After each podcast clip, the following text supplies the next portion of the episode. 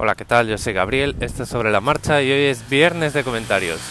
Tengo un comentario de Edu de Ensuizados Express que me pregunta cosas de acerca de la cultura de o cómo se habla del dinero en Australia. Está acerca de mi primer episodio de 2019 en el que os proponía si estabais faltos de propósitos que hicierais un presupuesto y luego pues tengo otro eh, en Telegram que voy a citar acerca del tema de las bicicletas. Entonces vamos a empezar por el de Edu y vamos a ir comentando.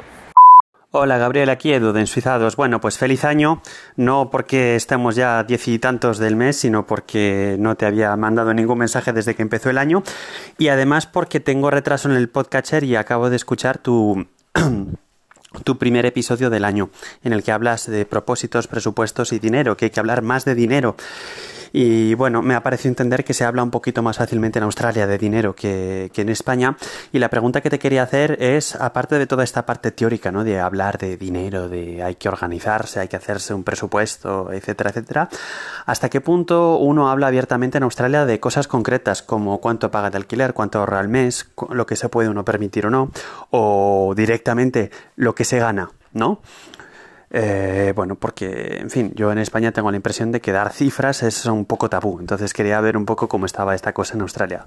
Así, por curiosidad, sin más. Venga, un abrazo, hasta luego. Bueno, pues sí y no, es decir, eh, normalmente la gente habla muy, muy, muy, muy poco de dinero, a no ser que el problema sea común, ¿vale? Es decir, por ejemplo, la gente va a hablar mucho y va a preguntar mucho y vamos a comentar mucho y tal, de cuánto pagas de alquiler por cada zona, ¿no? Porque al final es un problema muy gordo por aquí en, la sociedad el, acceso a la vivienda ahora mismo, independientemente de los sueldos y de cómo puedas vivir con respecto al resto de las cosas.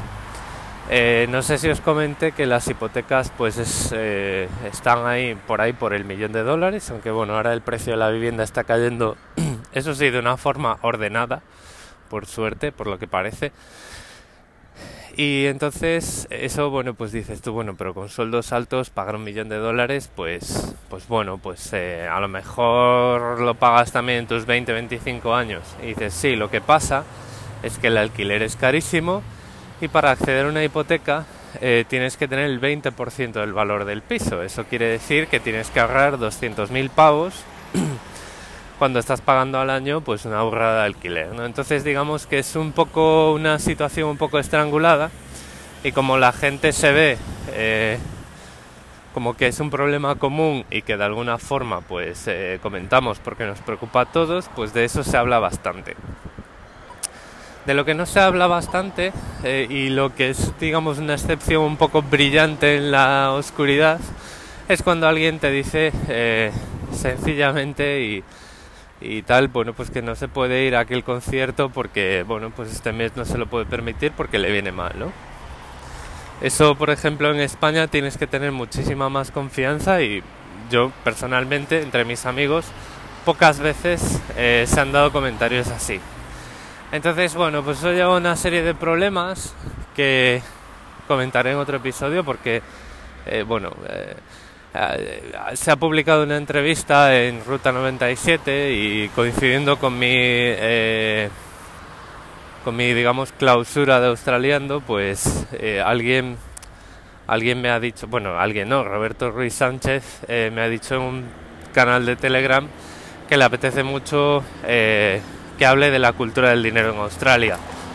Entonces bueno pues ese episodio lo haré tengo que investigar un par de cositas más y, os contaré muchas cosas al respecto. Pero digamos que cuando tú no te puedes permitir algo, pero socialmente tienes presión, es cuando entra el conflicto y eh, es muy fácil resolverlo tirando de la tarjeta de crédito y ahí empieza eh, empieza un problema muy gordo y es el, ese es el problema digamos que, que puede venir cuando eh, la gente no habla de dinero que primero, eh, se gasta uno por encima de las posibilidades para ser parte del grupo, eh, porque piensa que de alguna forma, eh, si no está en las actividades del grupo, va a dejar de formar parte del grupo. la deuda crece y bueno, pues ahí se entra en un círculo vicioso del que es difícil salir, ¿vale? Y cuando eres capaz de hablar de dinero abiertamente y pues decirle a alguien, mira, es que tengo que pagar el visado, son 5.000 dólares en dos meses y pues no voy a ir a ese concierto de 80 pavos, porque tengo otras presiones ahora mismo, ¿no? Bueno, pues eso pues muchas veces soluciona muchas cosas y, es muy fácil hablar, ¿vale? Y además, no sé, deberíamos hablar más porque es un tema en el que estamos todos metidos y muchas veces eh, darte cuenta de que estás en la misma situación o en una situación muy parecida a mucha gente pues ayuda mucho y es algo que como en todas partes pues hablar de cifras eh, es tabú. Por ejemplo, pues a través del podcast me han preguntado muchas veces que cuánto gano, o más o menos, o sea, no tan directamente, pero sí que me han preguntado cuál es el orden y tal. Eh, nunca me han pedido, me dijeron, no me hace falta que me digas las cifras y tal, tu cifra concreta, pero por ejemplo aquí eso es muy difícil, o sea, y por dos, por dos razones, porque la gente no quiere que le pregunten de vuelta y porque la gente no quiere saber si tú ganas más que ellos. O sea, es, es una cosa que entra mucho en complejos y en situaciones psicológicas muy complicadas, ¿no? Entonces, no es que no se digan, sino que tampoco se preguntan. O sea, es una cosa muy, muy circular. Pero bueno, es complicado. Y es un tema que da mucho de sí y que yo os digo que, que hablaré bastante de él en lo sucesivo en Sobre la Marcha. O bien en un episodio y a partir de ahí, pues en pequeñas secuelas, o a lo mejor, pues cuando tenga todas las notas las voy dividiendo y os voy hablando pues cada día de un, de un aspecto de este, de este tema. El otro comentario es de tío Gilito, lo tengo en Telegram, entonces bueno, pues ya sabéis que sacar un audio de un sitio a otro en el iPhone es bastante complicado y frustrante, entonces bueno, pues os voy a contar más o menos de qué va el comentario y, pues lo voy a responder. Él venía a decir que bueno que eh, envidia, ¿no? que puedas ir al trabajo en bicicleta, porque en España esto está muy mal. Básicamente ese era el tema central del comentario y luego hacía un repaso un poquito a sus situaciones personales, a su proyecto de comprar una bicicleta eh, con apoyo eléctrico o directamente un patinete eléctrico cuando sus hijos crezcan un poco y tal y que bueno que sobre todo pues hay un problema en Andalucía, en zonas de mucho calor, porque se llega sudando al trabajo, entonces la ducha está muy bien. La cuestión es que yo sí que he visto sitios en los que hay vestuario en la oficina. Por ejemplo, en la oficina de ING en Las Rozas, pues había en Las Rozas de Madrid, había pistas de pádel y había eh, vestuarios. Vale, no eran unos vestuarios eh, ni de lejos como los que tenemos aquí. Y el, digamos que el parking de bicicletas eran cinco aros en el parking de coches, que era algo, ¿vale? Y que yo lo vi y dije yo, pues mira, si viviera en las rozas, vendría a trabajar en bicicleta. ¿Qué es lo que ocurre? Que yo vivía eh, en una zona de Madrid que estaba, digamos, entre la M30 y la M40, pero tirando hacia el aeropuerto, es decir, a unos 35 kilómetros de las rozas. Eso no es, no es posible, eso no es factible. Además, no había una, eh, una ruta amigable para llegar allí en bicicleta. Es decir, tú te puedes plantear pasarte tres horas eh, de bicicleta al día para ir y volver de trabajar, pero si tienes una, un carril bici, ¿no? Eh, de alguna forma. Entonces, eso estaba descartado. Em, ¿Qué pasa? Bueno, pues yo aquí son 6 kilómetros y medio de ida, 6 eh, kilómetros y medio de vuelta, es una distancia cómoda, es una distancia que además no te causa problemas físicos si la haces todos los días, es decir, simplemente es incrementar la actividad diaria, no, no, no a ver, no cuenta como hacer deporte eh, cuando vas a entrenar para algo, pero sí que cuenta, que es lo que cuenta para la salud, para tener una vida mucho más activa. Entonces, bueno, pues en ese sentido estoy contento. El problema de que no haya duchas en el trabajo en España, bueno, pues como os digo, depende mucho de la oficina, igual que aquí. O sea, yo considero que no estoy generalizando, no pienso que esta sea la situación de, eh, de todas las oficinas eh, de Australia, ni mucho menos. O sea, estoy seguro de que si algún día cambio de trabajo esto se va a complicar un montón y a lo mejor se hace inviable. Pero bueno, pues, pues ya que lo tengo lo voy a usar, ¿no? Y con respecto a las vías amigables de bicicleta, he dicho vías amigables, pero bueno, a ver, yo estoy andando en bicicleta por ciudad desde los 14 años y yo ya tengo el culo pelado de sustos con autobuses, con coches y tal. Eh, lo que mi umbral de tolerancia a las vías amigables para ciclistas, pues un umbral bastante, bastante permisivo, y soy capaz de resolver pues muchas situaciones y demás, ¿no? Pero mm, Sydney es una ciudad muy complicada para andar en bicicleta en general y llegar desde dos puntos cualesquiera entre sí, ¿vale?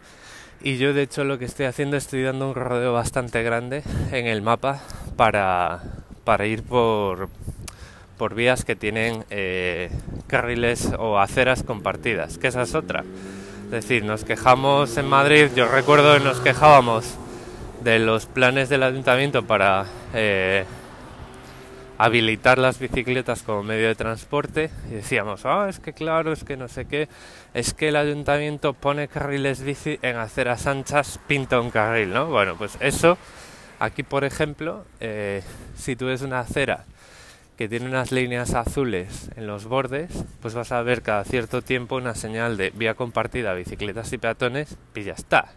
Es decir, tú vas, las bicicletas pueden ir, pueden disponer de esa acera igual que los peatones, a 10 kilómetros por hora, pero los 10 kilómetros por hora, te digo yo, por donde se los pasan la mayoría de los ciclistas, ¿vale?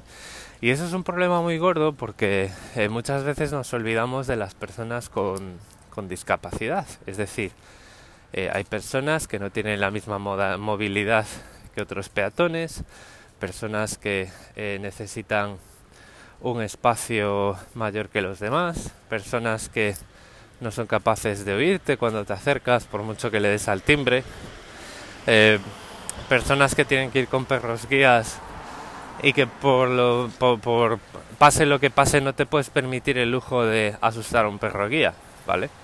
Entonces digamos que las soluciones que hay aquí no os creáis que son la pera. De hecho, eh, pues yo lo voy a decir así, en general Australia es un país, o al menos Sydney es una ciudad mucho más difícil y mucho más complicada en muchas, muchas, muchísimas, eh, muchísimos aspectos eh, que Madrid. Por mucho que digamos, es que en Madrid es muy difícil porque hay un montón de gente y tal, bueno, pues en Madrid se vive cojonudamente, os lo voy a decir, ¿vale?